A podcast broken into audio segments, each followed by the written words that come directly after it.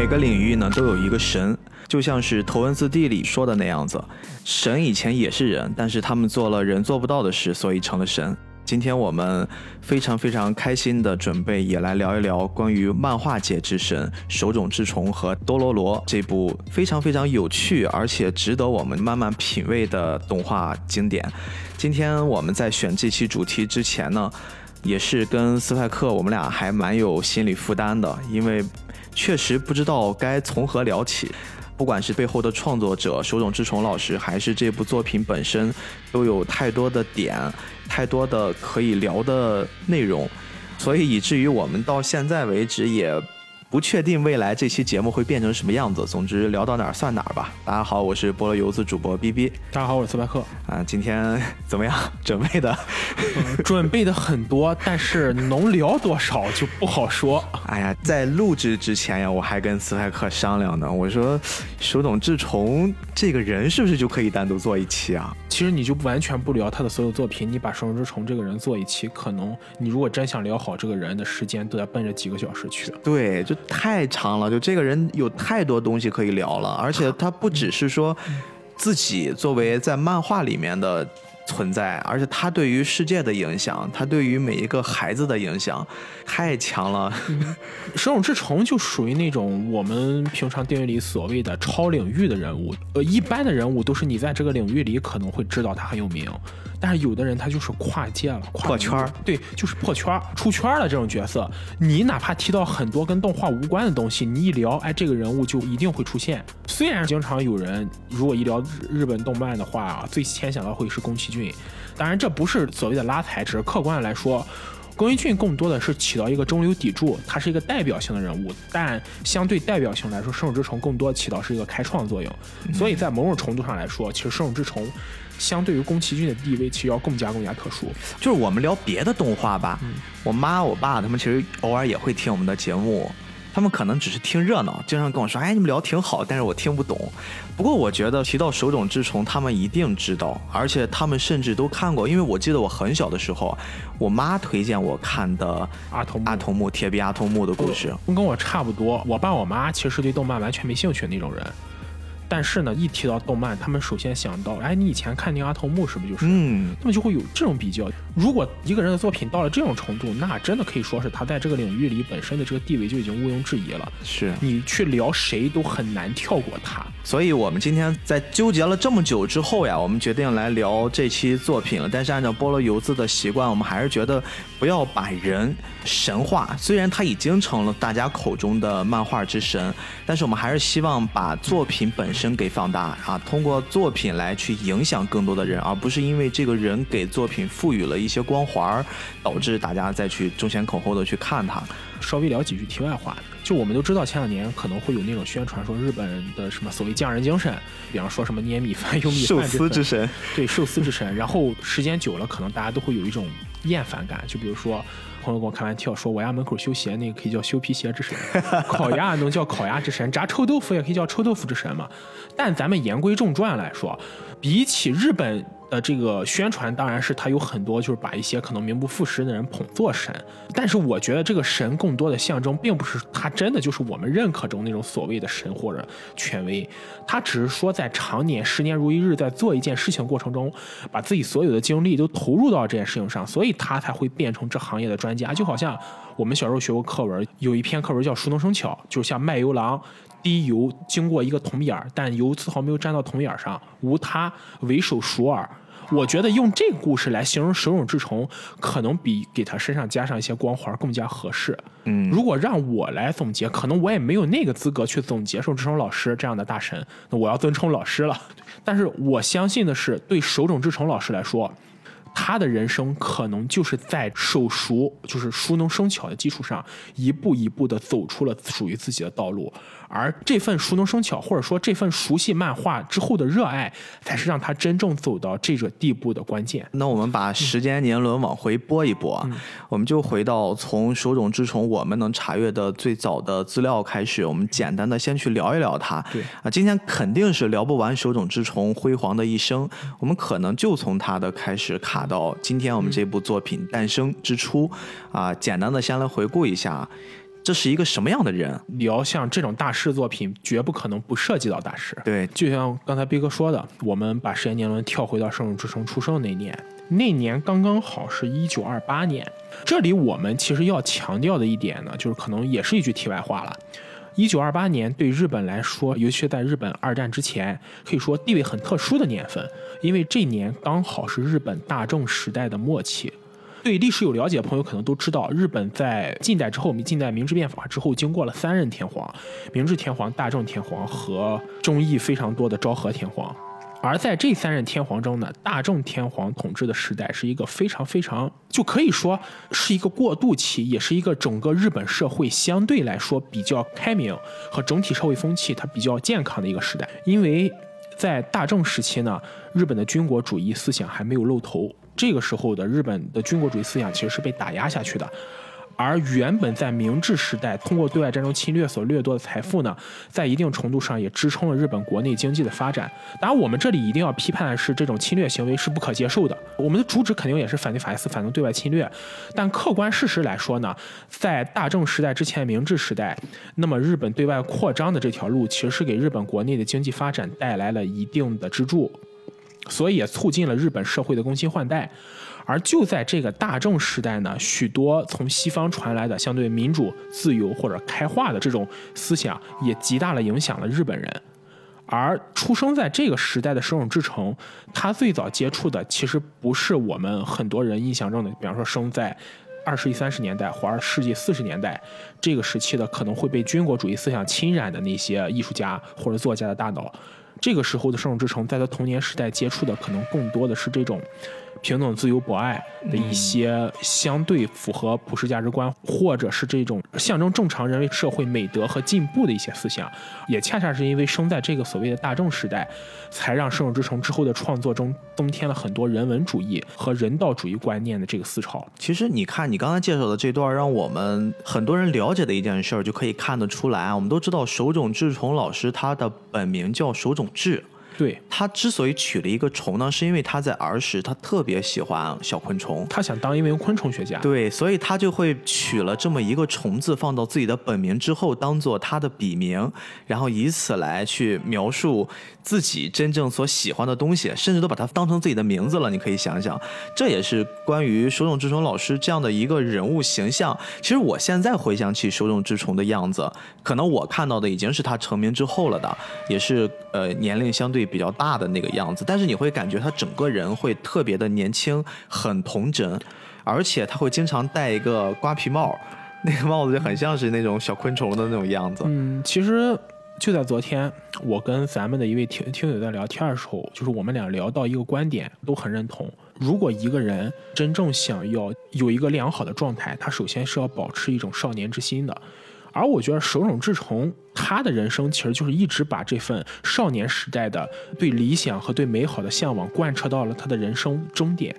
包括他虽然就是刚满六十岁就去世了，但是在他这人生的六十年时间内，我认为手冢治虫老师是很丰富的。他的人生从来就没有被那种所谓的世俗或者是那种比较阴暗的东西沾染。也正是因为如此吧，可能他的作品中才充斥那种打动人心的力量。嗯，我觉得这跟。就像逼哥你刚才说的，这跟他保持一个良好心态是非常有关系的。嗯，童心嘛。对，言归正传，手冢治虫老师其实最开始的时候，我们刚才也提到过，他并不是一上来就想做一名漫画家的。他最早的理想，他想做一名昆虫学家。而在他少年时代，他又因为迷上了宝冢歌剧团音乐剧和迪士尼的卡通片，所以他又想做一名演员和导演。但是他想做那个导演，其实更多的是接近真人电影导演，没有想往动画道路上走。真正让他踏上动画道路的呢，是那么几件事。第一件事呢，是他在一九四二年的时候看到了赖伟光世的动画《桃太郎》。呃，还有正港线三的《蜘蛛与郁金香》系列，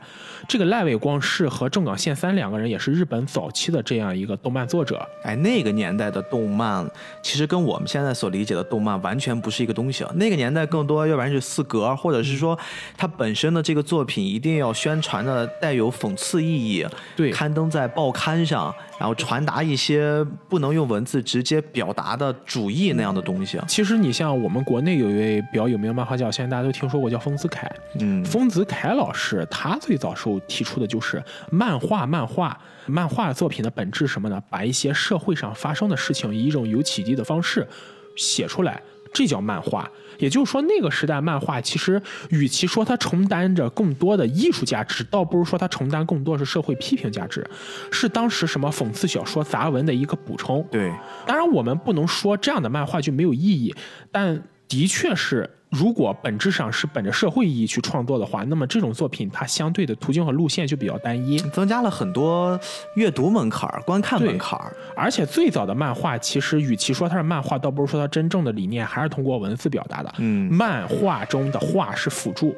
先是要慢起来。对，先是要慢起来。对。这里的慢指的就是一些看上去不太重视或者看上去具有讽刺意味的文字，也就是说，图画是为文字服务的。这跟现在我们意识中的文字为图画服务的漫画其实还不太一样。嗯，如果按照当时的漫画一路发展，可能我们看不到现在动漫，就会直接去看轻小说了。对，或者是我们就直接开始停留在二 G 那个年代，会发展很久。当然了。这两位早期动画导演对手冢治虫老师的影响虽然大，但也没有到决定性的程度。真正意义上让手冢治虫老师踏上漫画道路的呢？就不得不提到我们国内的万氏兄弟。万氏兄弟呢，算是中国漫画的开创者，其中主要是有四个人：万古禅、万籁鸣、万超尘和万迪环。嗯，这兄弟四人呢，可以说是中国国内最早进行动画创作和最早将动画真正搬上大荧幕，让它成为一个正式的娱乐方式。当然，我们这里还是要叫娱乐方式啊，开创者之一。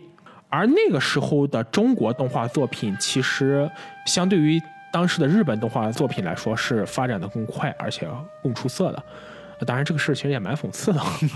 这个意思不是说我们现在国漫其实也是在快速成长阶段。对，但那个时候的中国动漫其实相对来说也确实是在日本动漫作品之前的。当然，这中间有很多原因。一方面是因为那个时代日本刚好是军国主义时代嘛，对外扩张和侵略。那个时期的日本军国政政府其实不太愿意群众把过多的精力投入到娱乐上，因为他们认为如果投入到娱乐上的话，就不能给人民群众洗脑，让人民群众支持他们的侵略战争了。所以他们会去刻意压制日本动画和艺术产业的创作，就包括我们刚才提到的那两位，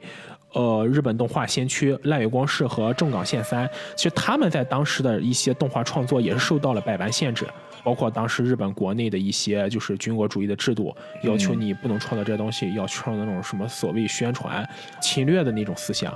所以那个时候的日本动漫受到这种影响是很严重的，压制了他们的发展。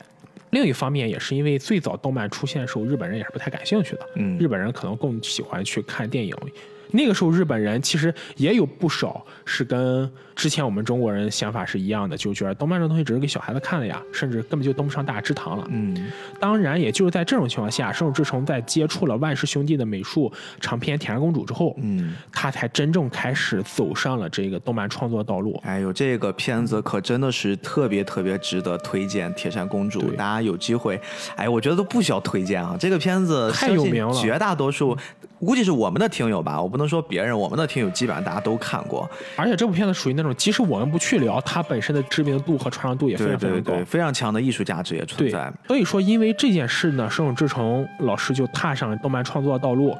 但非常不幸的是，他四三年踏上的日本动画创作的道路，而到了四四年的时候，日本在太平洋战争中就已经开始走上下坡路了。这个时候呢，日本当时军国主义政府就强征日本国内的壮丁。上战场上去，说是为国效力，但本质上就是为了去送死吧。就是二战了吗？已经二战了啊！而且这个时候日本已经处在下风了嘛，被美国人打的。手冢治虫，那么作为年轻人，他二八年出生，到这个时候也不过才十几岁，肯定也是被强征，正是征兵的征兵好年龄，征兵的好年龄。但手冢治虫运气比较好的是呢。他最开始的是被发配到后勤部门去做搬运员、仓库搬运员，就每天帮忙搬箱子这种情况。做补给的。对，而且呢，因为一件事，这件事其实蛮好的，诠释了这个“因祸得福”这四个字。他在一次搬运过程中呢，手被划伤，因为那时的卫生条件大家也都知道，又被感染，结果他手就感染了细菌，败血症。哦，我听说他差一点是完全没法拿笔了。对他那个时候的医疗技术就已经到了那种要把生殖虫给截肢的状态，因为不截肢你就活不下来。这么严重啊？对，但是呢，为什么说因祸得福呢？也因为这件事。那么你想想看，就已经严重到这个程度，自然不可能让他去前线啊，就拿不了笔，你也拿不了枪了，对，就只能让你会修养。嗯而且当时日本军国政府也一看见这个情况，也会觉着你这废了呀，你这没法给国家出力了，滚回去吧。但是因为这个原因呢，圣之城就回家休养了。而且非常非常巧的是呢，他这个一病就病了一年多，到了四五年日本投降的时候，他这个病好了。嘿，你说这不是巧了吗？对，所以说本来感染上这么严重的疾病，就是败血症，差点让自己手被切除，是个坏事儿，不能再坏事情。但也因为这个事，生有之城逃脱了被强拉上战场，甚至死在战场上的可能性，他活了下来。而他活了下来，也就为后来日本的动漫发展，乃至我们今天欣赏的艺术作品，贡献了一位大师。哦，动漫之神的这个神，其实不只是一个地位上的尊称，还有这个奇迹的意思啊，神迹的意思，就突然莫名其妙的，在当时几乎是绝症了。对，然后奇迹的就好了，就非常非常奇怪。但所以有的时候就是命运这个东西也很奇特。嗯，但是呢，圣手之城在自己病好了之后呢，当圣手之城的想法就是我的病差点没好，但是现在好了，说明他这个人是有这种保佑的，所以他想去从事医学，就他不想再去做漫画，他想从事医学学医。当然，学医是救助更多人，这个理想也应该鼓励。嗯，但也差点因为这件事，其实圣手之城他没有走上漫画道路。但在这个过程中呢，他又去看了这个冈本宪三的另一部作品，叫《海神兵桃太郎》。在这种过程中，他肯定自己也是面临了很多纠结啦，有取舍，我到底要从事哪一行？我们看一下圣之虫从小他想当昆虫学家，他想当导演，他想当演员，他又想反复横跳，对，反复横跳，他又想当医生。又想当漫画家，换了这么多职业，而且他当时读的是医科大学，嗯，他考上了大阪大学的附属医学专科部，差点就变成了一名大夫。但在这中间的取舍之后，他发现了自己真正的想法，还是要投入到漫画创作中。所以他哎，这有一种感觉，就是他一拍脑门啊，学医救不了日本人，然后就开始决定去画漫画了。先生，对，就有点这种感觉了。所以说，在这种反复的纠结和衡量过程中，最后他还是坚定了自己想法，要走上这个漫画作品、漫画创作和漫画作品道路。于是呢，《圣手之城》老师就真正开始了他的漫画创作生涯。在一九四六年那年，《圣手之城》老师他刚满十八岁。他发表自己的第一篇作品叫《小马日记》，不是彩虹小马哈，跟我们想那种彩虹小马，这不不是一类哈，大家不要误会。虽然叫小马人数众多，但确实不是一部作品。之后呢，圣之城老师又创造了《小 A 小 B 探险记》和《真念》和《小晶》这些四个漫画，但是呢。这几部作品其实让圣之城老师深刻的感受到了四格漫画能诠释的这个理念和反映的剧情和自己想表达的东西还是有限的。他这儿有一个大前提，其实跟手冢本人的经历有关。手冢老师其实正是因为早期他喜欢的那些，现在看起来好像跟从事漫画这个行业不太相关的，比如说他喜欢去表演，嗯、他喜欢一些昆虫，甚至当时想当那个年代的导演。嗯、他其实是研究过镜头语言的，他是懂一些像电影里面。拍摄镜头画面的《手冢治虫》某一个方面之所以被称为漫画之神，除了他打破了这种四格漫画讲的体量非常小的这个因素之外，他还开创了一种在漫画里面引入了我们现在所谓的镜头语言。就是会让那些画面里面也变成了跟拍视频一样，你会有各种景别，然后包括通过不同的画面、不同的形态来展示出内容、人物、心情。各种各样的描绘，就这一点是非常非常厉害的。就包括我们经常会提到动漫作品的分镜，嗯，这些理念其实都是《生手之虫》来影响到的。刚才斌哥你提到《生手之虫》之前这些经历，这里要多说一句，《生手之虫》有一部代表作品是《怪异黑杰克》，对，这部作品其实就是受他当年在医科大学学习的经历。哦、我当时看要被吓死，你怕不怕那个？我觉得还好，我 我被吓死了。因为我看的是漫画，我看,我看的是漫画版，漫画版其实倒还好，可能没有就动画版啊，就没有那些什么声音什么的渲染。对对，我真的小时候要被吓死了那个片。但是你能从这儿看出来，就是生手之城老师真的把他之前从事的很多职业跟他的作品结合的非常非常完美。嗯，就你甚至可以用一个专业角度去看待，也完全没有是那种很大的漏洞。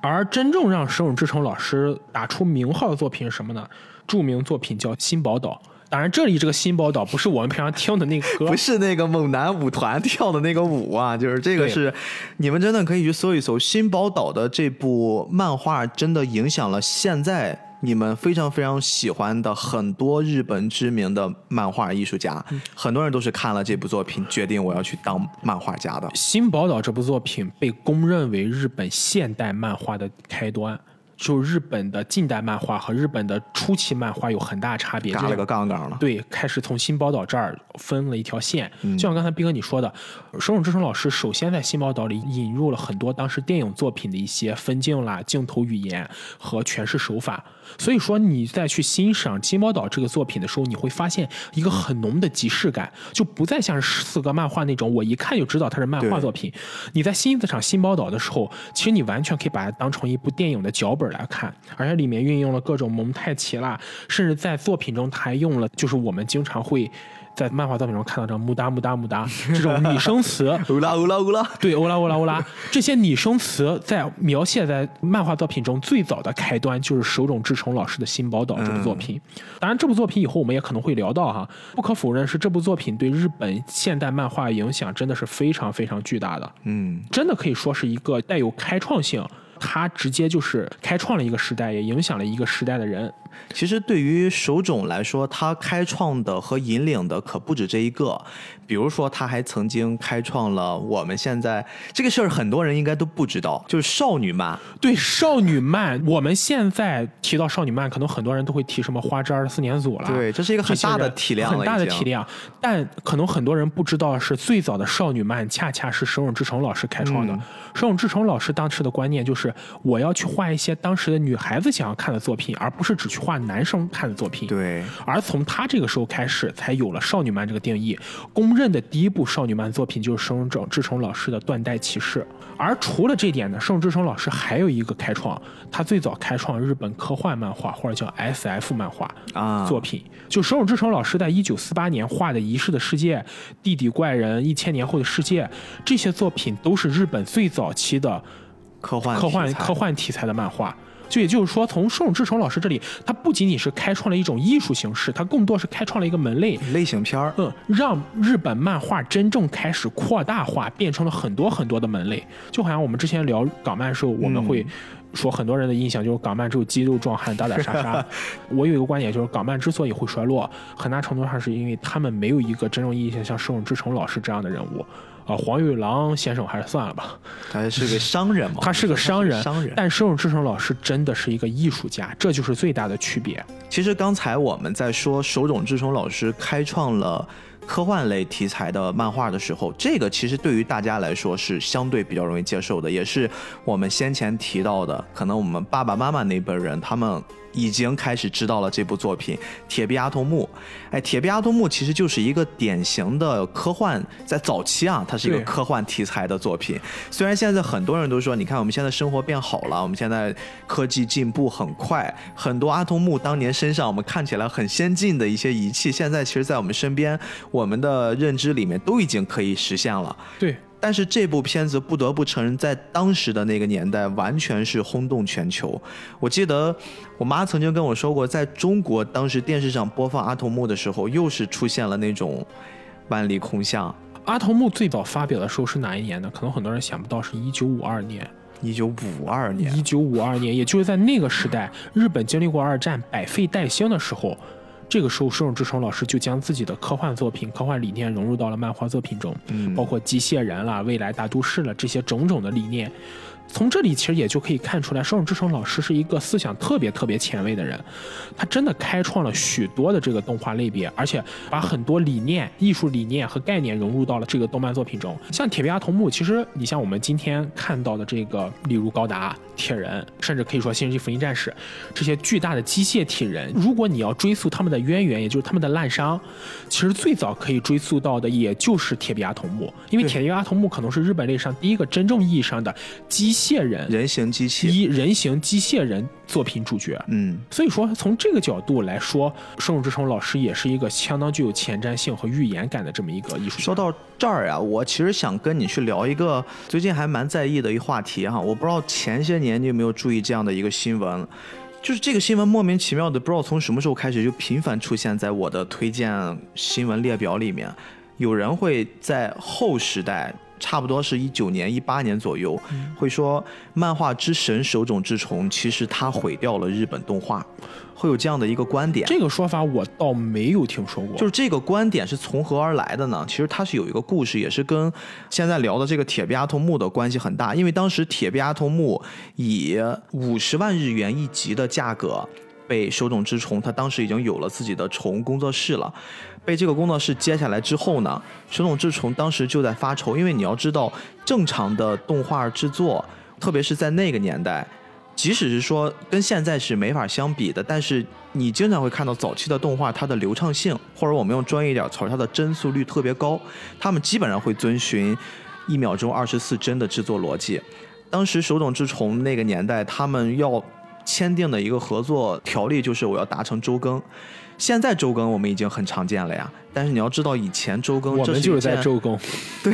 以前的周更是一件几乎不可能完成的动画哎，这可不是说我像画一四格漫画这样子。你要制作了后期剪辑这些都是要。基本上当时一集都是需要六到八个月，甚至更长。有的他们可能是按照几年几年的时间去制作这么一套只有几集的动画片儿，比如说我们可以去看一看《猫和老鼠》。早期呢是一套在美国很成熟的工业体系之下制作的作品，它也不能达到周更的程度。但是虫动画，手冢治虫他所带领的团队，他就要面临这个问题：我们怎么样去实现周更？首先从最简单的一个办法就是，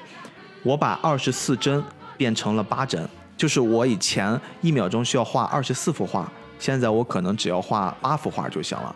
这个八幅画，其实，在我们肉眼看起来就会有那么一丝卡顿，但是人是有视觉残留的。其实整体你体验还是觉得它是在动，它还是可以被称之为动画片，没有那么强的这种影响。对对对，差不多还是。但是那种连贯感，肯定你还是能区别出来的。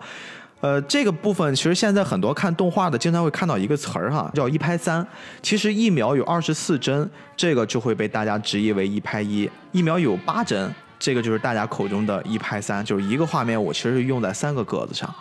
那这个逻辑基础之下呢，就会导致了很多专业制作动画的人觉得手冢治虫的这套逻辑很不专业。他的这套逻辑其实是在降低了用户观看体验的前提之上，甚至在当时那个年代，他们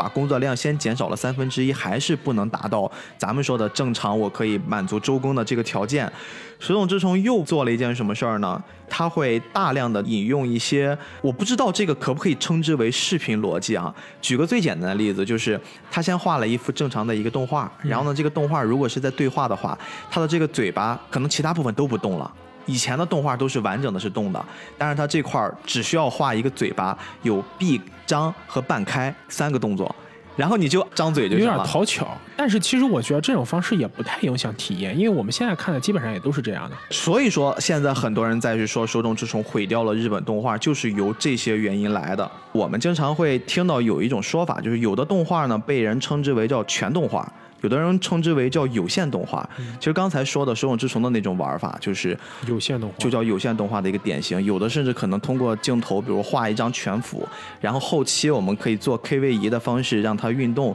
就感觉出这个动画是在动。这种方式加上前面我们说的这个一拍三的制作逻辑，保证了手冢治虫和他的团队完成了阿童木在 TV 版上的周更计划，也就导致了我们看到了现在这个已经被奉为经典神作的。铁臂阿童木的 TV 版，但是这件事儿现在回过头来，因为很多很多。通过时间流传下来的制作公司，大家也基本认可了这种周更的模式，导致了我们会看到现在有大量的崩坏动画，我们有大量的像这种有线动画的制作逻辑。其实经常咱们也会吐槽，哎，这个画面又崩了，这个画面怎么就画成这个样子，又没经费了？他们就会责怪到这个事件的源头放到了手冢治虫的头上。但我觉得这句话其实没什么道理。首先，第一点是手冢治虫当然想要周公动画，也是为了给动漫作品打开一条新的道路。如果他不这么做的话，那么可能动漫作品发展就会和后来港漫一样，永远停留在这个纸质作品上，它没法这么好的流传，让整个产业链真正营造起来。在手冢治虫的时代，日本的动漫其实没有产业链，谈不上产业链这三个字。而正是因为手冢治虫这种开创性的玩法，才让日本动漫有了产业链。那么我就想问，现在这些依靠动漫产业活着的人。如果当年盛志成老师没有那么做的话，你们现在靠什么吃饭呢？可以说日本动漫产业链是盛志成老师身上开创的，你不能说人家开创这个东西让你今天有了饭吃，你还要把锅砸了。说如果不是你开创这个动漫作品，可以去被当成艺术作品来做。可是更多人是为了吃饭的呀。我自己感觉，虽然我不是一个历史迷，我觉得历史最有趣的一点就是，你没法去在同一个条件之下去产生两个变量，然后再去做比较，决定啊它是对的，它是不对的。实用之中这种做法，至少在我们现在来看。我觉得没有任何的问题，但是这个做法呢，又确实让业内很多很多人产生了一些对他的别样的看法。这事儿我们先。暂时按下不表，然后我们接下来其实就聊到从阿童木的这个阶段，就会自然而然的过渡到了我们今天要聊的多罗罗，这也是手冢治虫老师在早期的又一个影响后人的特别特别重要的一部作品。呃，其实关于这一点有一个争议，就是有不少专门研究动画史的学者会对多罗这部作品是属于手冢治虫老师早期或者前期的创作，还是把它归咎于中期。从我个人的角度，我认为多罗这部作品还是应该放在前期比较。好，因为如果你去看多罗作品的很多细节，你会发现盛志成老师在这部作品上的艺术造诣还没有达到一个特别高的程度。就是这部作品放在谁身上都是一个好作品，但他对手冢治虫老师远不如后来的像火鸟这样的作品，还有包括手冢治虫老师被业界很多人肯定的说他的十三部实验动画这么高的水平。所以我个人更倾向于他还是应该归于。盛之成老师前期作品中，而不能把它放在他的作品成熟期。多罗罗这个片子，好像我记得一九六九年的时候，其实有一版老版。对，这个老版呢，有一些弹幕能特别侧面印证你刚才说的话。这个版本在 B 站上是可以搜得到的。他们有人说，你看这简约的画风，这极省经费的描绘动画的方式，这就是他早期的作品的代表。其实还是那句话，你不能站在现在的角度评价嗯之前的作品，因为。时代永远是在进步的。如果你一定要站在现在的作品角度去评价之前的作品的话，你可能也只能说之前的作品可能在画风上或制作上不尽如人意。但这是受限于时代的。我认为对艺术作品来说，我们更应该看到的还是它更加深层的东西，而不是留在技术层面。嗯，因为你从技术层面上，你一定是在进步的。如果你今天作品在画面上做的还不如几十年前作品，那才真正需要丢人呢。你说的没错，我又想到了逐梦演艺圈。为什么突然一下子就飘过去了？对不起，对不起，对不起。言归正传，其实《多奥罗》这个片子，我们今天主要聊的版本是结合二零一九年的那个版本。一九年这个版本，当然它会跟早些年手冢治虫老师的原著会有一些改编。对，我们会用早些版本的一些小设定作为补充，然后来。带着大家一起去追溯看这个作品的一些自己的感受，还有相对一九年的版本来说，六九年那个版本其实更加忠于原著。嗯，现在这个版本，尤其是在很多细节上，它其实做出了挺大改变的。前后差了五十年呀，也是。多罗罗其实讲了一个什么事儿呢？总结一句话特简单，就是讲的是一个失去身体的少年，通过斩杀妖魔，逐渐的夺回自己的身体，就真的是这么简单。但是这个简单的背后，其实蕴含着。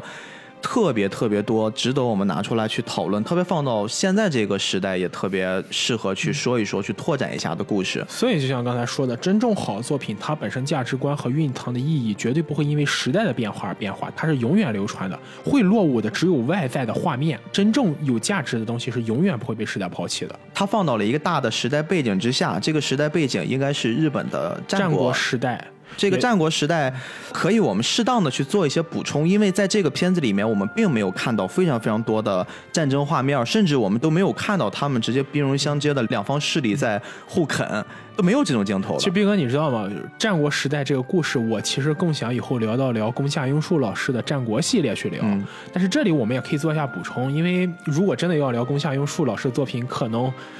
又要聊很多很多干货了。战国时代一般的定位是在公元一四六七年到公元一六一五年的这一百多年时间内。这个时间呢，如果按时间段划分，应该是室町幕府。日本有一段很长的幕府时代嘛，分为三个幕府：镰仓幕府、室町幕府和江户幕府。而战国时代刚好就处在第二个室町幕府衰落到灭亡这个时间段，一直到日本第三个幕府江户幕府建立的这个时间段，它中后期的这段时间。历史爱好者可能都知道，日本所谓幕府时代指的是日本的将军，也就是所谓的中仪大将军掌握最高权力，把天子视为傀儡的那么一个时间段。我们可以用三国时代就大家都知道话叫挟天子以令诸侯嘛，幕府时代大致也可以这么比喻，是将军挟天子以令诸侯。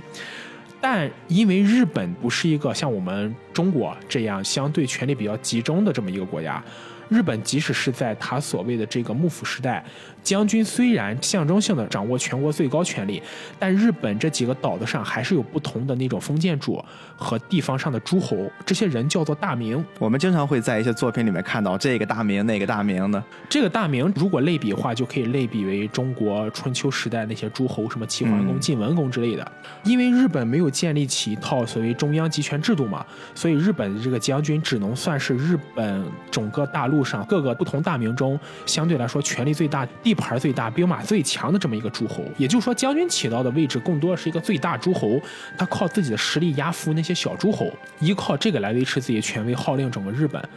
但是呢，没有什么东西是可以一直永远强大的。即使是作为幕府将军来说，他也不可能一直让自己家的力量保持最强。那么其他的诸侯其实也在发展，而且其他诸侯发展，你的权力也管不了人家发展，人家在自己地盘上就是土皇帝。那么当出现了一种情况，也就是将军自己的力量衰落。而地方上的诸侯力量又开始强盛的时候，这些诸侯就会产生野心，想要取代将军，自己建立一个幕府。反正权力是由天皇赋予的。那么我把这个将军踢下去之后，我当了将军，照样可以用我的力量来威胁天皇，把治理全国这个大义名分交给自己。而这也就是所谓战国时代的序幕。我们可以把日本这个战国时代跟我们春秋战国相比，名字都一样，就完全是处在同一种情况的。所以我们经常会在一些作品里面，包括我前段时间其实又在补《犬夜叉》，《犬夜叉》是不是也是在发生在这个时间段？就是有个梗啊，斌哥，你知道日本有一种电视剧叫大和剧吗？嗯，这种大和剧发生的几个关键点就是战国时代、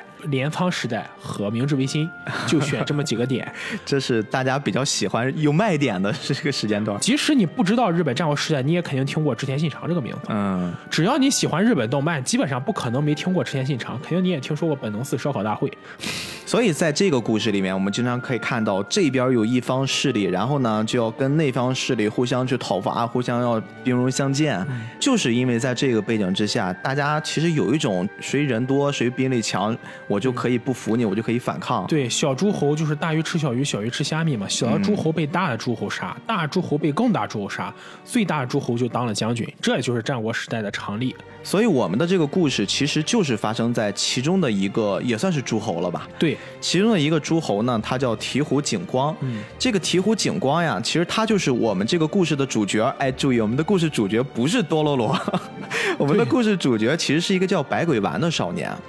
他的父亲醍醐景光呢，就是曾经可能这个国家治理有点问题，他就向恶魔去签订了一个契约。哎，这儿其实就是老版和新版的第一个不同。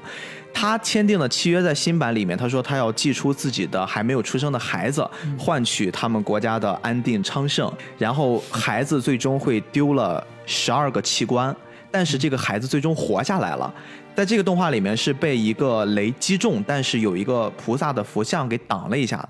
但其实，在老版里。这个将军是没有说他到底要献祭什么东西的。对对对，其实如果你去看网上对这部作品的吐槽，有很多就是说他在魔改剧情。可能很多没看过的朋友会觉得啊，他献祭自己孩子和他之前说没有具体说献祭什么东西也没什么区别。他是到了最后把孩子递上去了。对，就是，但是这一点其实是个挺重要的点，因为这对诠释醍醐景光这个人物，我们之后就是我和斌哥会聊到这个人物，对诠释这个人物的性格其实会产生一个挺大的影响。嗯，就因为这个决定，其实老版里的醍醐景光和新。新版里醍醐景光，他在整个人的塑造上差异还是蛮大的。这一块在老版里还有一个点，老版里面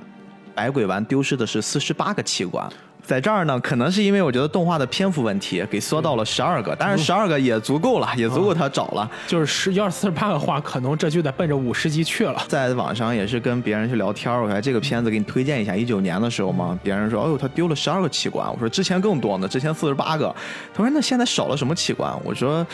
至少，反正他妈能一眼看出他是男孩儿，哈，这个器官给留下来了。开车了，开车了。所以就是，我们按照这个故事继续往下走，他把孩子的器官出卖给了魔鬼。当时百鬼丸活下来的时候呢，他的父王还是想把这个孩子给赐死的。但是后来在母亲，包括在这个部分还多了一个老婆婆的形象，哎，在他们的庇佑之下，将这个残缺不全的孩子顺着一叶扁舟就自己看自己的造化吧，然后呢就会被一个他的养父。给收养了下来。这个养父也是一个故事中蛮重要的人，对，叫寿海医生啊。这个寿海医生在这个故事的描述也特别好玩。这个故事的描述，他也是参加过战争，他杀害了很多无辜百姓，自己觉得自己罪孽深重，然后呢就躲到了，他更像是一个逃兵。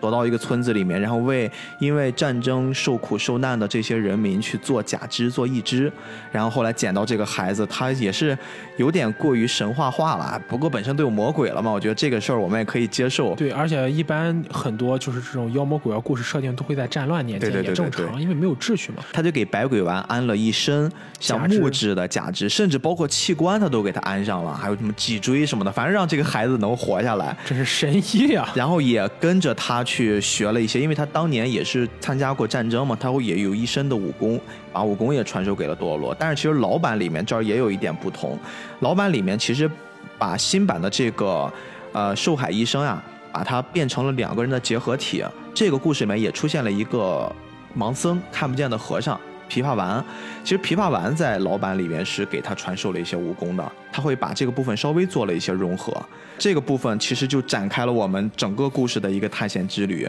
在百鬼丸逐渐长大的过程之中，有一次他用他自己异于常人的能力斩杀了一只妖魔，这个妖魔死之后呢，突然他的右腿恢复了，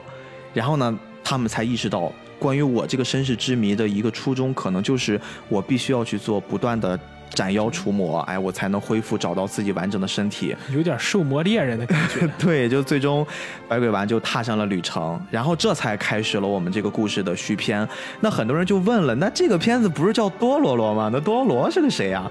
其实这个多罗罗特别好玩，在故事里面，手冢治虫老师用了一种很少见的描绘方式。上一次我看到这种描绘方式，其实是在看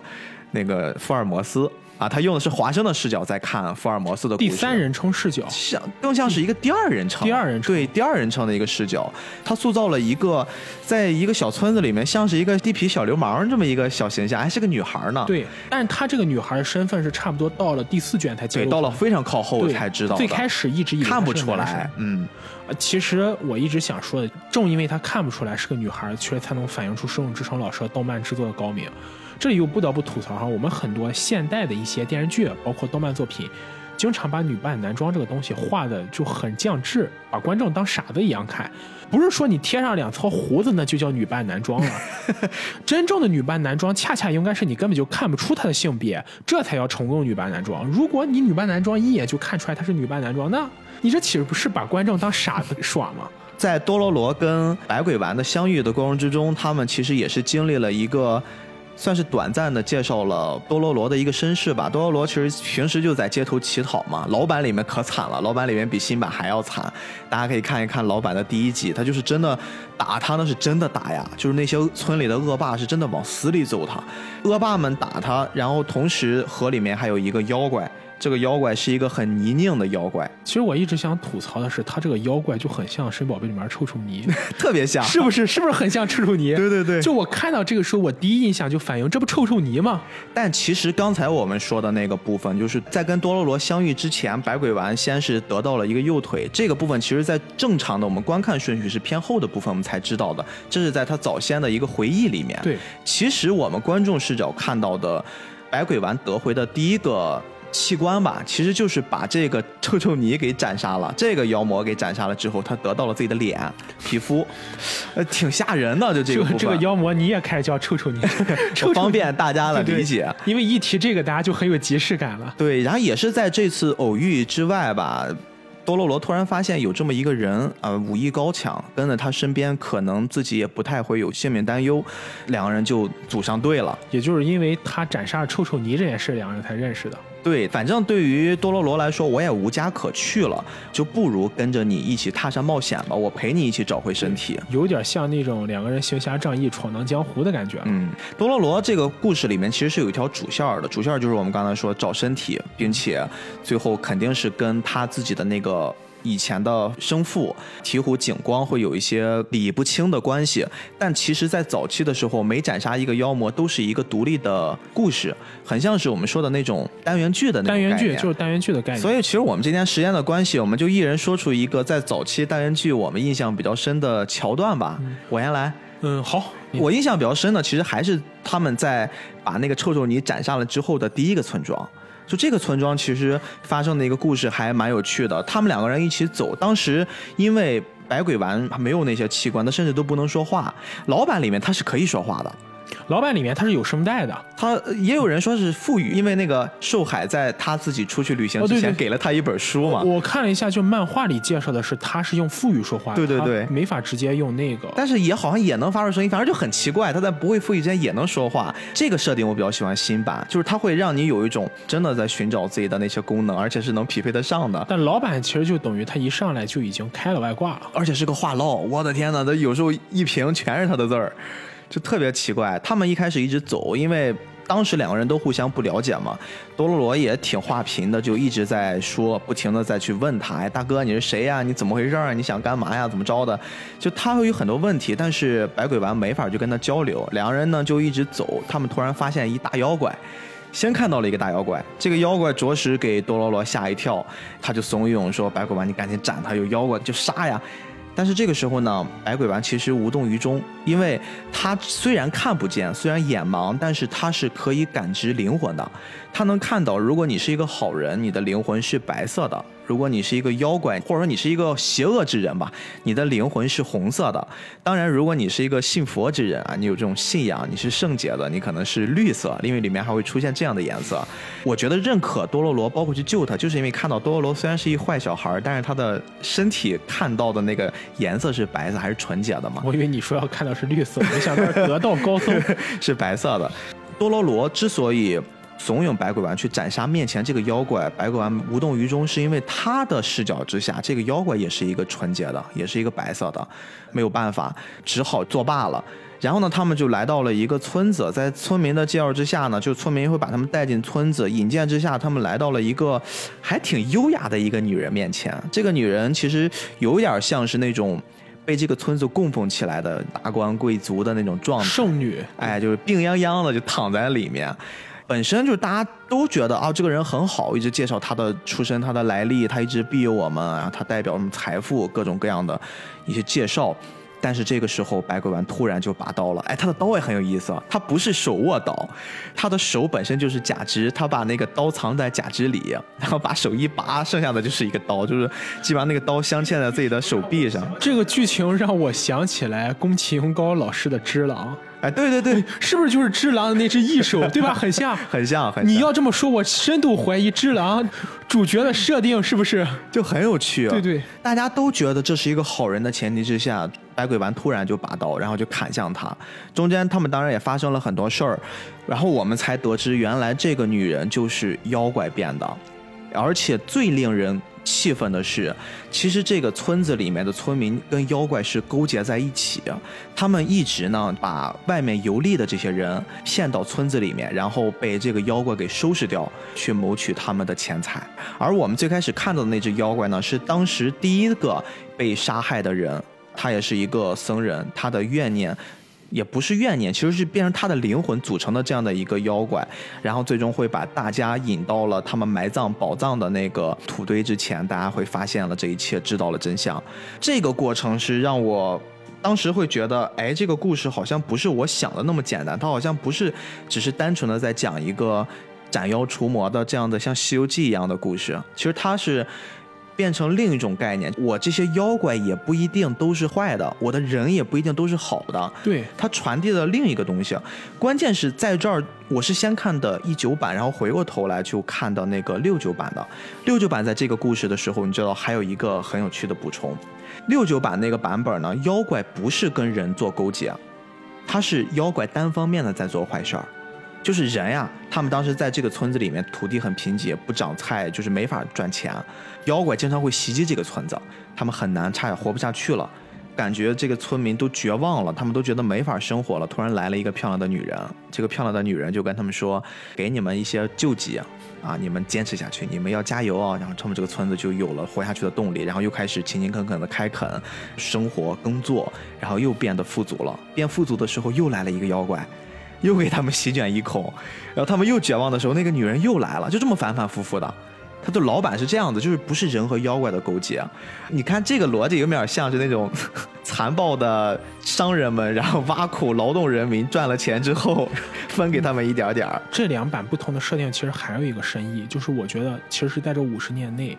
整个艺术的发展，包括对人性的思索，达到了一个高度。可能在五十年前的那部作品里，我们简简单单只是把人会遭遇到的坏事，或者人会遭遇到的邪恶，归咎为一个外部的未知力量带来的。但到了新版的时候，我们会发现，更多会从人的内心去思考，人是否真的和很多人说的一样，就是这个世界上最高的生物，或者是否人的心地就是最纯洁的，所有会给人带来威胁的都是坏人，都是反面。但这个故事就告诉我们，不是这样的，会给人带来威胁的未必都是反面，更有可能是因为人本身的邪恶，才会去吸引了那些邪恶的事情过来。跟自己勾结在一起，就是人的恶是被人所制造出来的，而非其他东西所带来的。我觉得这样一个转化，其实更能凸显了新版多罗罗中在人性的塑造这方面变得更加丰富和多元化。嗯，那你也来一个。嗯，如果要说我印象最深的故事，可能是周木村长的故事。这个故事讲的是多罗和白鬼丸两个人游历到后期，发现了一个相对来说非常富足、发展也比较好的村子。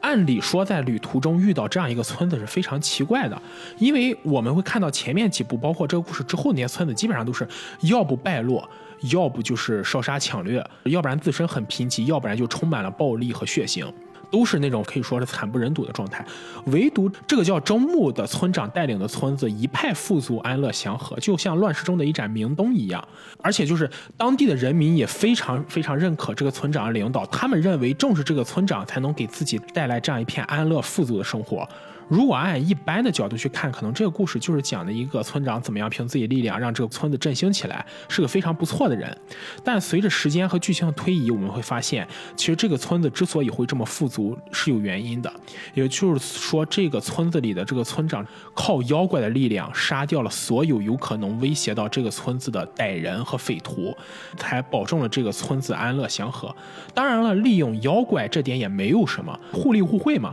但最要命的是这个。村子的村民其实也不是很多罗和百鬼丸，包括我们屏幕前的观众朋友们看的这么白莲花。这个村子的村民之所以可以跟妖怪定下契约，就是因为这个村长用这个村子里的尼姑和小孩子献祭给了妖怪。正是因为他们利用献祭的力量。其实你不觉得这个剧情就很像多罗的父亲醍醐景光用多罗献祭给了恶魔，所以换来了醍醐一国的发展，就一个缩小版的故事。我认为这个故事又刚刚好为最后多罗这个故事大结局打下了一个引子。也就是因为这个村长或这个村的村民，大家一起利用尼姑和小孩子献祭给妖怪，才换来这个村子安定祥和。而到了这个故事的最后呢，多罗当然是把到处烧杀劫掠的这个妖怪干掉了。但干掉了这个妖怪之后呢，自然这个村子里积累的粮食了，包括这个村子里积累一些财富也化为乌有。原本一个安乐祥和的村子，因为这些东西就是他们积累这些财富和粮食消耗掉之后，肯定也会。当场大乱，变成一个无秩序的混乱状态。而最讽刺的是，这个村长一心想要自己治理这个村子安定祥和，但最后的村民却在争夺仅剩的粮食的过程中，将所有的愤怒发泄到了村长身上。他们认为，正是因为村长招来了妖怪，才导致了这个村子落到现在这个崩溃和混乱的境地，反而杀了村长。我觉得这其实是一个，就是给我印象最深、还蛮讽刺的情节。嗯，而且关键在于呢，不管是村长还是村民，他们其实从一开始就没有想过真正通过自己的力量去迎来安定祥和和一个相对富足的生活环境。他们只想依托于外物，甚至为了自己的利益不惜牺牲其他人的利益。那么最后有这个结果，可能也是冥冥之中的一种报应吧。我印象中这个故事，它在整个展开的时候是利用了妖怪爱上人的故事。对，它也是。这个村长其实明知道对方是妖怪，然后也有一些献祭自己的意思吧，就是我牺牲自己的色相，然后让这个妖怪主动的为我以及我的这个村子去做一些事儿。他到了后面的时候，其实还有一个小细节，我记得当时他们在与妖怪搏斗的时候，这个村子不小心被点火了，就因为他们那些粮食着火了。对，然后这个妖怪呢，它本身就是像类似飞蛾扑火的那种特性。嗯，所以说，就这个故事也是说，是你的，你就是你的吧。我是觉得，如果你利用别人对你的感情来做一些事情的话，其实这种行为是蛮无耻的。嗯，如果就是你利用别人对你的好去肆意的挥霍这种好，把这件事情当成理所应当，甚至沾沾自喜，最后迎来的下场一定不会很好。套用那经典台词叫“等价交换”嘛，你付出了什么，你就会得到什么；你获得什么，你就要失去什么，都是理所应当的。对，其实这个故事恰恰好跟之前发生的一个故事形成一个对比。之前也有一个故事，我不知道斌哥你记不记得，就是洛心腹，一只同样一只妖怪，蜘蛛妖叫洛心腹，他原本是想去谋害人，谋害一个人，但后来因为对方对他的好而感动，真的喜欢上了这个人。对，而最后当百鬼丸发现了这种情况之后，他也放过这对他没有拔刀，没有斩杀，放过这对人妖情侣。其实这完全相反的两个故事，就能说明，如果是真心相处的话，无论对方是妖怪还是人也好，其实都会有一个相对美满的结局。就这件事也侧面反映另一个概念，就是百鬼丸的这个角色。我们首先在上帝视角会看到，百鬼丸斩杀恶魔，他主要的目的是为了夺回自己的身体。对，那这件事本身就跟他放走了那个妖怪其实是违背的，因为他在没斩杀之前，他根本不知道这个妖怪首先是不是占据我身体的恶魔，其次。是不是可以为了我冒这个险，就是我不要我身上的某一个器官，我愿意去成全你们？这个时候的百鬼丸其实是有人性的，而且对他来说，他是有这种像体恤人间冷暖，或者说他是有这种善恶判断能力，他不会因为对方是妖怪我就一定要斩杀你，嗯。我也不会是因为你是人我就认为你是好人。不管是人也好，妖也好，其实这部作品中真正反映出的一个非常值得我们深思，或者非常具有人情化和人道主义观念的理念，就是不管你是人也好，是妖也好，你是什么种族也好，其实决定你本身存在价值的，永远是你这个人或者你这个妖的品行和道德如何，而不是因为你身处什么种族。嗯如果一上来就用种族和天生的身份去衡量它的话，那么这样的衡量就是没有什么价值，也没有什么意义的。还有一个小故事，不是我必须要再提一提啊，就是那个咱俩其实都还挺喜欢那个美旭的故事。对，美旭这个故事有点像是在这个这么冰冷的一个整体故事脉络之下，还有一丝温暖的，虽然这个温暖背后也包含了很深的这种也发刀。片了。对，嗯，这个故事特别简单，一两句话，因为它的前提是在于多罗罗和百鬼丸之前也经历过一场大战，百鬼丸受伤了，而且他还刚刚得回了听觉，他能听到这个世界上的声音了。但是这个听觉对他来说也造成了一些刺激，因为对他来说，你想想，长这么大就从来没有听过声音，突然世间万物的声音全部涌入到耳朵里面，他也是身心都有些崩溃。然后来到一个算是小破寺庙吧，这个小破寺庙里面呢，有非常非常多的孩子，孩子呢都是因为战争导致的缺胳膊少腿儿，反正都很惨。就如果没有人照顾他的话，他们自己很难生存，因为健全的人在那个战火纷飞的年代都很难活下去。更不用说你是一个哎对，残疾人更别说这小孩儿了。但是这里面呢，有一个特别特别温柔的大姐姐，这个大姐姐有点像是妈妈的角色，她会每天出去工作，给这些孩子换得一些粮食，并且她也非常非常热心肠的在照顾生病的百鬼娃。其实整个这个环境给他描写的就是这个美旭的角色特别的温柔，还会唱特别好听的歌谣，去给刚刚接受过声音刺激的百鬼丸一些温暖。有点圣母的角哎，色。对。但是画风一转，我们也看到一确实是让人特别不忍心的画面。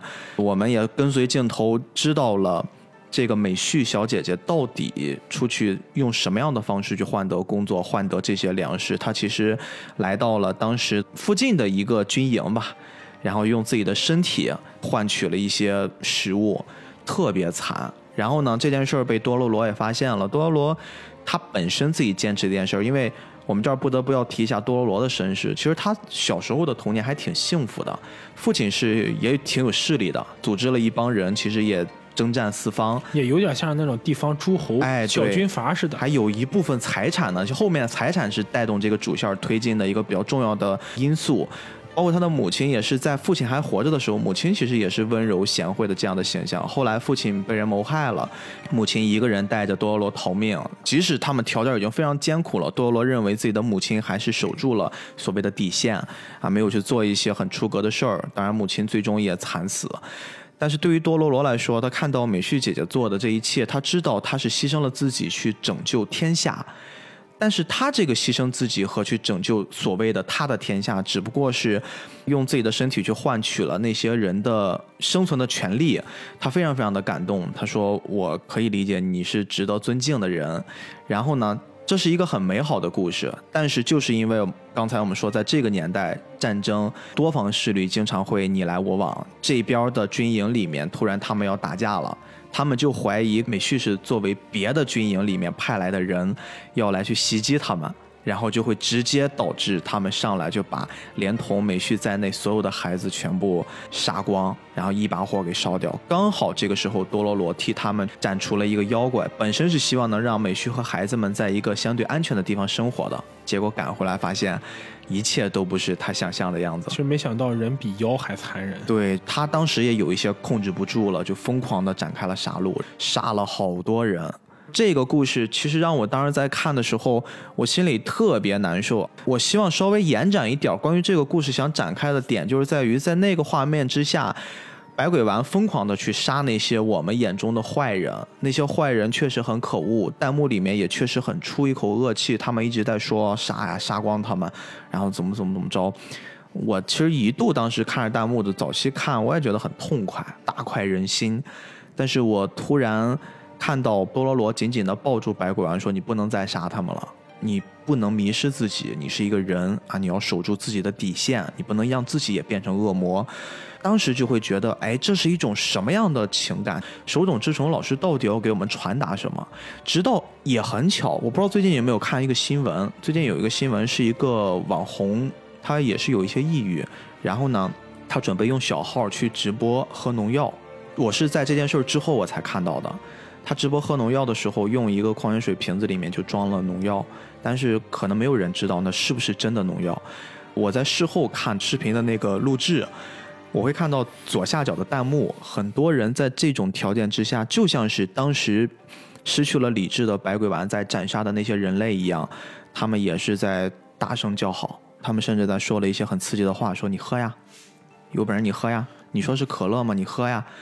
这个女孩真的喝了。而且这个女孩真的最后抢救无效死亡了。嗯，其实你说这个的话，让我想起了《吕氏春秋》上面有一个故事：齐国的国君齐景公在某天下雪的时候，穿着狐皮大衣，坐在自己王宫的台阶里，说：“今天这个雪真大，雪下的真漂亮。”而这个时候，他的宰相晏婴跑过来对齐景公说了一句话：“说您身为王者。”在自己穿暖的时候，你要去想到你治下的民众有很多人在这种严寒中会面临被冻死的情况，而当你自己能吃饱的时候，你要想到你治下的民众有很多人连一口简单的粮食都吃不上，这才叫王者。如果说，在你自己吃饱的时候，或者在你自己穿的时候，你就只知道欣赏美景，完全不考虑其他人的状况，那么您这种情况是不配为王者的，甚至您连一个简单的仁仁义的仁字都做不到。然后听到这话，齐景公马上说道：“要向自己国内的治下开汤放粮，提供这种抵御寒冷的棉衣。”我为什么会想到这个故事呢？就是我觉得人的同理心是很重要的。大家都知道，我们中国古代是儒家理念来统治天下。当然，在这个时代，很多人也会去诟病说啊，儒家理念会有这样那样的问题，比方说压制人性或者怎么着怎么着。但是我个人的看法一直是觉得，至少在儒家这种理念中，己所不欲，勿施于人嘛。当你自己觉得不舒服，你要去想到别人会跟你有同样的遭遇；当你自己觉得很痛快的时候，你要去感觉到有很多人的生活可能根本就不如意，你要去关心别人。而我觉得这点其实是儒家精神中最为闪光的一点。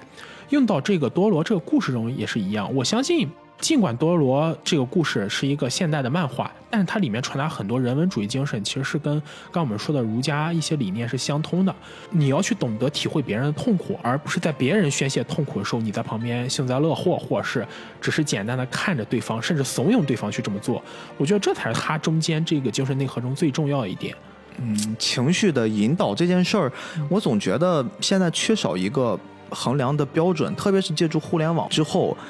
你怎么样去判定一个人是不是真善美？你怎么样去判定一个人他的行为准则在哪儿？就这件事儿特别难。对，其实你说到这点，我就想说，其实我自己也很难做到，因为。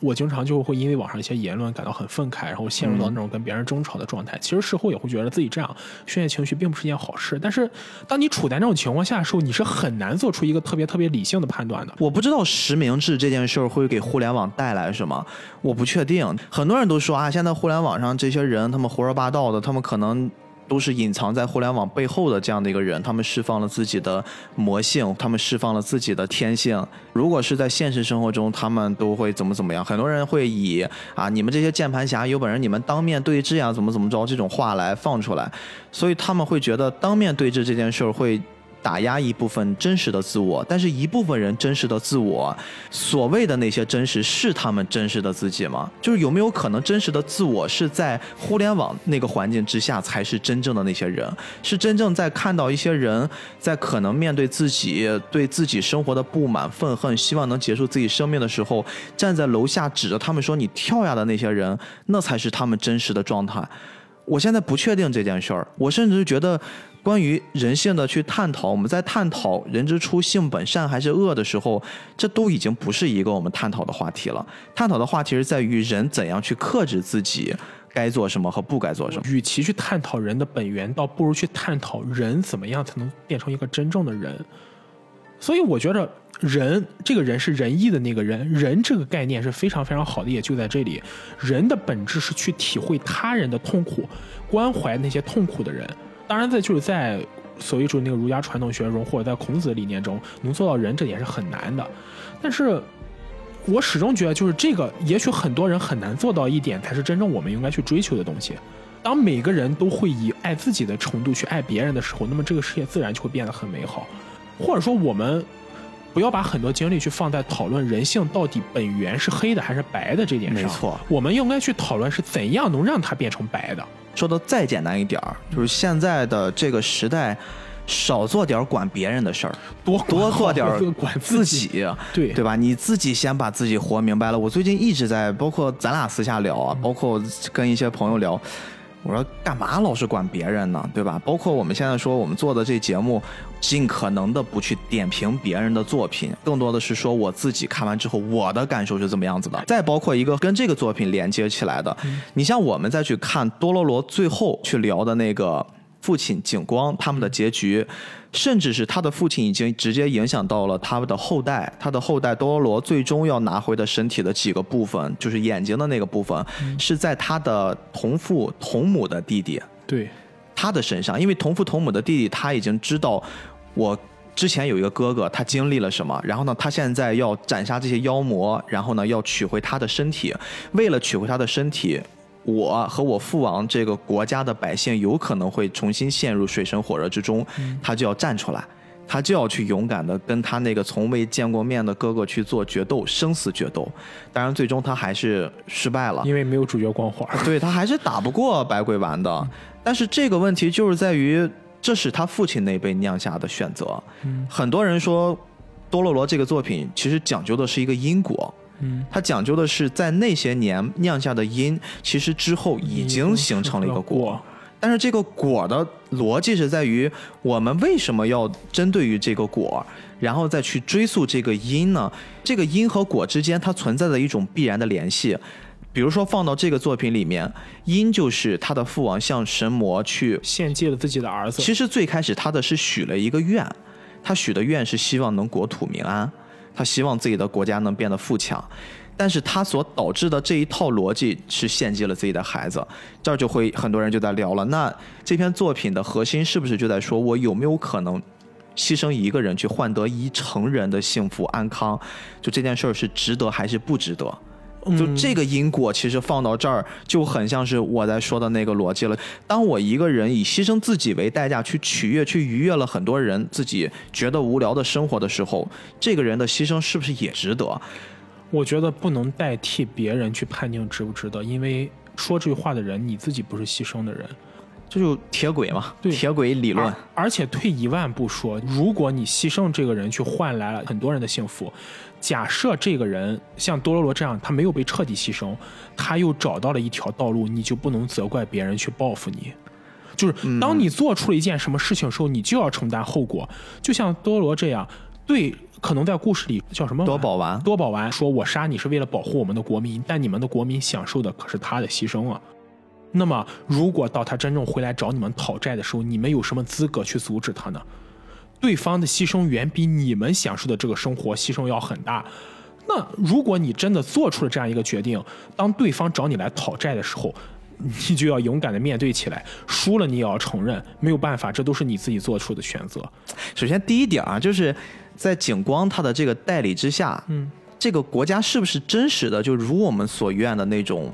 国富民安？我现在姑且都打问号。我真的觉得这个神魔所给这个城池这些人塑造的国土民安、人民安居乐业，有可能也是假象，因为毕竟我们在这个作品里面会看到各地都被妖魔充斥着，各地其实都是战火纷飞的。那我们现在看到的这个假象是真实的吗？百鬼丸以自己的一生啊，可能以自己整个一个人的性命来换来的这些所谓的健康富足，是真实的吗？我们姑且打一问号。其次就是我最近其实看到了有一个人的评论，哎，我是觉得我认同他的观点啊。这个评论的概念是什么呢？造成这个国家不幸，造成这一城池的人不幸的原因，不是百鬼丸，造成他不幸的是非常多的原因，比如说你的智力能力，比如说你的整个人民他们自己是不是足够的愿意去劳作，他们是不是够团结，其实还及敌方的势力。但是呢，问题是为什么要用这个事情的对立面？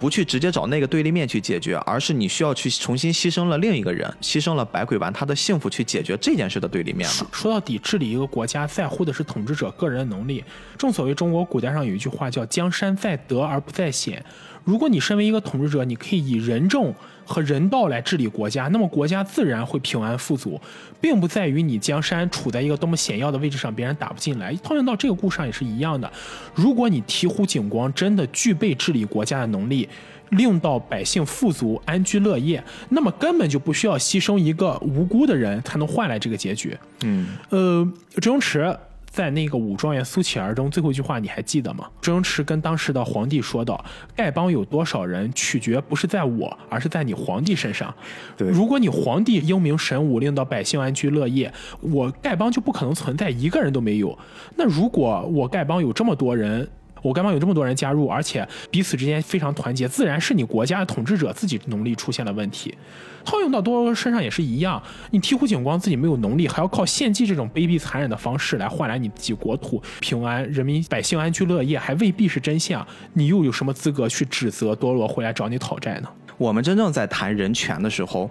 这个人权其实最后归的就归到个人。所谓的从一个上帝视角去看待一个更宏观的，牺牲了一个多宝丸，换取了一城市人的幸福。但问题是，对于百鬼丸来说，他自己的幸福在哪儿呢？他自己的人权在哪儿呢？我们之前看过的那个铁轨，铁轨上绑着的任何一方，你都要尊重他们的人权。再包括我们现在看那个黑夜骑士小丑的电影，那一船不管是普通善良的无辜百姓，还是说那一一船穷凶极恶的坏人，每个人的人权是不容侵犯的。这件事儿，我觉得他的立场必须要先立得住，然后我们才能去看待更根本的问题。所谓以暴制暴，就是你用残忍手段去惩罚那些做了错事的人，但是能惩罚这些做错事的人只有法律，而不是你个人可以代替法律去实施。如果法律没有办法惩罚你，问题是在法律身上，也不是你个人可以去判定的。我觉得这个理念其实应该是多罗真正想传递给我们的吧。多罗罗最后的结局其实特别有意思啊，但是跟这个结局是那种毁誉参半的，很多人也在吐槽这个结局做的不够好。在我看来，这个结局它有意思的点是在于，跟这个事情相关的角色不是那么重要的人都死了，包括白鬼丸的弟弟、妈妈，甚至是他自己救他的那个再生父母，啊、寿海医生，他们最终都死掉了。然后，多多罗罗当然是最终活下来了，毕竟名字叫多罗罗，而且用他父亲当时留下的财宝，他们最终也组建了自己的一方阵营，而且那个阵营里面是真实的实现了国富民安。据他的描述，其实整个人们在那个部分生活的是很幸福的。然后呢，我们最后看到的就是那个核心角色，就是他的父亲醍醐景光这个人，他最终没有死。甚至是百鬼丸是有机会可以去手刃他的，都没有死。他最后选择就是留他一条命，然后自己在这个乱世里面去流浪。就本身这个最该死的人，其实最后没有死。我是觉得这个结局有意思是在哪儿呢？其实百鬼丸用了一种，就是当他站在了他父亲一样的位置的时候，他有绝对的权利去决定另一个人生死的时候，他没有那么做。他的做法是，我要把你还给你自己，让你自己去决定自己的生死。这个是完全做了一个跟他父亲不一样的行为准则，也是侧面印证了。你想想，为什么如果要得到的一个果是当这个国家。可以过得国富民安的时候，我要牺牲的那个因是这个孩子的性命，是因为这个孩子他本身就具备让国家国富民安的一个前提。也就是说，其实多罗的父亲也是被所谓的魔神给骗了，给玩弄了。因为如果他真的让多罗罗好好培养他成为下一任继承人，多罗的才能可以带领这个国家前进。对，我觉得就像你刚才说的那个引用了那个等价代换的逻辑，我放到这儿完全是成立的。不然为什么仅仅夺走一个孩子的你？说四十八个器官也好，十二个器官也好，我就可以保你一方国土的民安，可能吗？他一定是有这个前提了。所以说，就这个结局是在我看来是一个我认为个人觉得很有趣的一个结局。当然，网上的各种解读那是别人的事儿。但其实从我的角度来讲，他放过他父亲，恰恰是拯救了他自己。如果他真的杀死他父亲，其实。多罗也无非是变成跟他父亲一样的人，通过个人的情绪和愤怒来宣泄出来，满足自己心中的欲望。但他最后克制住了这种欲望，去做了一件跟他本心可能跟他本心可能违背，但是正确的选择。我觉得这样才证明多罗在找回了器官之后，他真真正正从灵魂上也变成了一个人，而不是一个只会杀戮的魔鬼。嗯，基本上我们要聊多罗罗的这个部分就结束了，然后在。结束之前呢，我其实还想专门整理了一份啊，在一九版本的多罗罗的这个故事里面，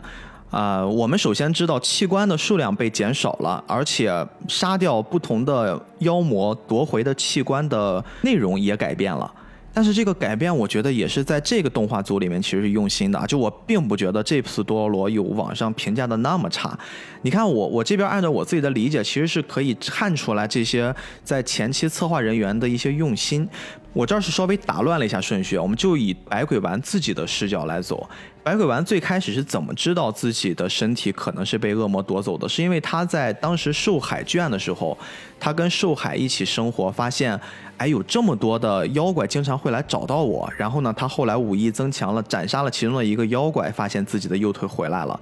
这个右腿回来了，也是一个信号，代表的是百鬼丸要走向世界，去寻找自己的身体。所以说，他给他安排的是腿，给他安排的是右腿。然后呢，我们再把时间轴往回一调，调到了多罗罗和百鬼丸第一次相遇的时候，也就是斯派克很喜欢的臭臭泥的那个环节。臭臭，他恢复的是皮肤，恢复的是脸。其实这个部分在我们观众看来，这是最先见到百鬼丸，也是我们看到的这个绝对主角的第一面。他以一个脸的方式出现，恢复他的身体，其实不就是本身百鬼丸是有灵魂的，或者说他只有灵魂。但是你怎么样能证明他是一个人？他怎么样去寻找身体？第一步是你首先至少得灵魂和肉体能结合起来吧。那对于脸来说，既像是跟观众去打了一个招呼，也像是灵魂和肉体的一次交合。我既有了灵魂，也有了身体。那再往后，比如说我再举个例子，前面我讲的我很喜欢那个万代篇呀，万代篇就是妖怪和人类勾结的那个部分。其实百鬼丸恢复的是神经。但是你反过来去回看这个部分交代的那个故事，当时的那些人类，我们事后看到很多都是因为战火残肢断臂，而且大家被战争给弄得水深火热的。但是在这个部分的人，其实他们本身是富足的，他们本身其实衣食无忧的。但是他们同样把自己出卖给了妖怪，跟妖怪去勾结，去谋害自己的同类，谋害自己的人类。百鬼丸在这儿恢复的是神经，也就是说，当一个有一个健全的身体的时候，我其实反倒没有去做一些可以支配我身体，可以让我自己去感受到真正作为一个人的方式和能力。百鬼丸把他们的问题解决了。他自己获得了这种神经，他自己获得了能感知这个世界的一个基础。再往下，妖刀的那个部分，我觉得也特别好玩。他最后斩杀了那个妖刀，妖刀在一个普通的人的手中，那个普通的人被他给感染了，变得很癫狂、很疯魔。把妖刀斩杀了之后呢，其实最后的那个人不惜牺牲自己，还要去献祭给那个妖刀，就有点我们说的魔怔了。最后那个妖刀被斩断。白骨丸恢复的是耳朵，但是他第一声听到的声音就是死掉的那个人的妹妹抱着自己的哥哥在哭喊，他听到的是这个世界上最悲痛的声音。中间还有很多很多，如果你可以去细细的去品，其实他所恢复的那个东西，恰好是在这个篇章里面所。缺失的，或者是说最重要的那个部分，就这个篇章中他所面对的对手缺失了某一部分，恰恰就是百鬼丸所获得的东西。对，百鬼丸获得的这个东西，其实也是建立在某一些人他们所缺少的部分之上，再包括到了最后获得的那个器官是眼睛，啊，稍微往前推一推是手，两个手臂呢是多宝丸的两个手下。他们本身丢了手，但是跟恶魔达成契约之后，他们获得了两只手。然后那个手被夺回来之后，对于百鬼丸来说，他自己已经是能感受到痛苦的双手拿着那个利刃，利刃也刺向了自己，但是要跟自己的弟弟去挥舞。挥舞的过程之中，把弟弟给打败了，弟弟自己抠出了双眼，送给了百鬼丸。百鬼丸。能看到这个世界的第一面，就是看到了自己的弟弟、自己的妈妈，以及救了自己的像父亲一样的人物受害，他们在一片火海中，那是人间最地狱、最炼狱的一种状况，最悲惨的场景。所以，就这一切的设定，其实，在整个这个故事，如果你把它捋下来，你会发现，它会有非常非常多的细节，而且在老版里面，其实四十八个器官，我相信。手冢治虫老师其实也花了很多的心思在这上面去做一些构思，所以我们就不得不说到最后一个话题，也是我其实想跟你去探讨，而且我相信仅凭我们两个人是永远得不出答案的一个话题。我不知道你听没听说过，宫崎骏老师其实对手冢治虫还颇有微词，两个人作为一个已经过世的神仙和现在在世的神仙，他们对于。整个世界的动画和漫画都做出了非常非常重大的贡献，这仿佛是一种轮回，就好像。某位靠一部片子吃了一辈子的人，对宫崎骏也有怨念是一样的。因为在一九八九年的时候，手冢治虫老师去世，宫崎骏呢在公开的场合曾经对手冢治虫的动画创作事业进行过一个否定啊，他是这么说的：他说这似乎是关于手冢先生的特辑，大家都在一个劲儿的哀悼他吧。不过我可不想跟你们一个鼻孔出气儿。关于他对动画业所做的那些事儿，我不想评价。我并不喜欢重制作制作的那些。东西，岂止是不喜欢？我觉得那都是些不正常的。关于动画，至少在这一点，我想我有发言权，也有义务讲出来。手冢先生所主张的一切都是错误的。他当时是在公开的场合就会说了这些话。其实你仔细的去收集一些资料，去做一些了解，你会能理解关于宫崎骏先生他为什么会说出这些话。其实跟我们刚才的介绍也有关系，因为在那个时间段首先。手冢治虫，他为了能让动画这个东西更普及到 TV 上，让更多的人快速去看到，做了挺大的改革。哎，他做了很大的改革，并且你还记得吗？我说当时他所作为一个业界的标杆，甚至他是很多很多动画人的启蒙，也就是一个天花板的存在。他只以五十万日元每一集的标准接受了一个动画的制作，也就是说，接下来其他的以动画人为职业的工作者。你们再想去从事这个行业去养家糊口，你们必定不能超过天花板。对，这是一个商业行为，真的是这样的一个状况。另外呢，对于他们之间的一些交流，其实当时手冢治虫老师会表现出一种好像是对于动画这个专业度的非专业的表达，比如说他一直会把。帧率的这些事儿，就是我们说的一拍三、一拍二、一拍一，以及我们说的这个有线动画、全动画这些东西会混起来，会给别人一种信号，就是他其实好像真的在做动画的这个从事这个行业的时候，你并没有用心，你并没有再去真正以动画人的角度去从事操作这件事儿。我一直不明白，关于这个问题抛出来之后，我们该站在哪方？我们是更应该支持一个勤勤恳恳为动画奉献了一辈子的宫崎骏老师。他到现在八十多岁了，其实还一直在为动画事业再去奉献，而且他绝不妥协。还是说，我们该去为一个一生都在做动画创作、动画改革，甚至是诞生了很多很新的东西？这些新的东西甚至影响了很多人，但是确实也改变了很多。对于动画有传统执念的人，我们应该站在哪一方？其实我觉得这个问题没有答案。宫崎骏之所以会批评手冢治虫，是因为宫崎骏本身就是一个资深的动画创业者，他在这个行业浸入了很久，他做出的贡献足以跟手冢治虫匹敌。但对我们来说，我想我们第一没有资格，第二我们也没有足够的专业度去评价。这两方谁是谁非？因为他们都是大师。嗯，我想我们能做的，可能也就是站在一个更加客观的角度去认可手冢治虫的贡献，认可宫崎骏的贡献。当然，同时也去看到他们的有一些颇有微词的地方。我觉得我们可能也只能这样做，也没有别的更好的选择。其实你说的没错，所有的在背后我们的评价都不重要。我们没有任何一个人会比宫崎骏老师或者是手冢治虫老师更专业。对。他们才是用了一生去研究这个事儿，他们更有发言权，而且他们更有站在自己角度的对于这件事的见解。而且关键在于，他们两个的任何观点都不是简单的对错可以去评价的。在这个行业里，没有简单的对或者错，这件事情像做数学题一样，一就是一，二就是二。这个行业里，只有自己从各自不同的角度去分析和评价的。嗯，各有各的坚持吧。所以我觉得这事儿也从侧面告诉我们。现在很多时候，我们对于一个新鲜事物的看法，确实有的那些打着专业旗号的人，真的应该改变一些方式方法了。你比如说，一些做长视频的人，他们会特别鄙视短视频，对吧？一些做长音频的人，比如像我们做播客的，经常也会对于一些做短音频的、做一些那种快报类的内容的人，会觉得，那凭什么我们可以享用共通的资源？啊，每个人都会对自己的付出表示认可，对别人的付出去产生一些鄙夷。每个人也会对于自己可能擅长的领域被一个看起来并不那么擅长的人侵蚀之后，产生出一些过激的情绪。我不确定这些情绪的背后会有没有一些额外的呈现，但是我其实只明白一件事儿：我们任何一个身处在这个行业里面的人，才是最值得被这个行业肯定的人。不管这个人是刚刚加入的，还是他已经在这个行业摸爬滚打的，我觉得只要为一个行业在做着努力，在做着贡献，他都是值得我们尊重的人。毕竟他们在这个行业中投入和付出的东西，远远不是我们能想到的。嗯。OK 吧，今天就到这儿，感谢你的时间。那欢迎收听这期的菠萝油子，我是主播 B B，我是帅克。那也希望大家能带着我们最后一点点思考，我们也希望能听到你们对于这件事儿的看法和见解，大家可以一起合理讨论啊。我们下期再见，嗯，再见。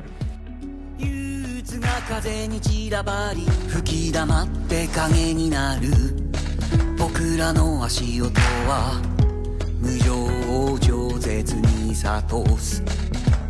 君の瞳の深さを覗き見てうろたえる望みなどあったでしょうか？この行く先にはおどけて笑うのはこの道が暗いから。明かりを灯すのに僕がいるでしょう。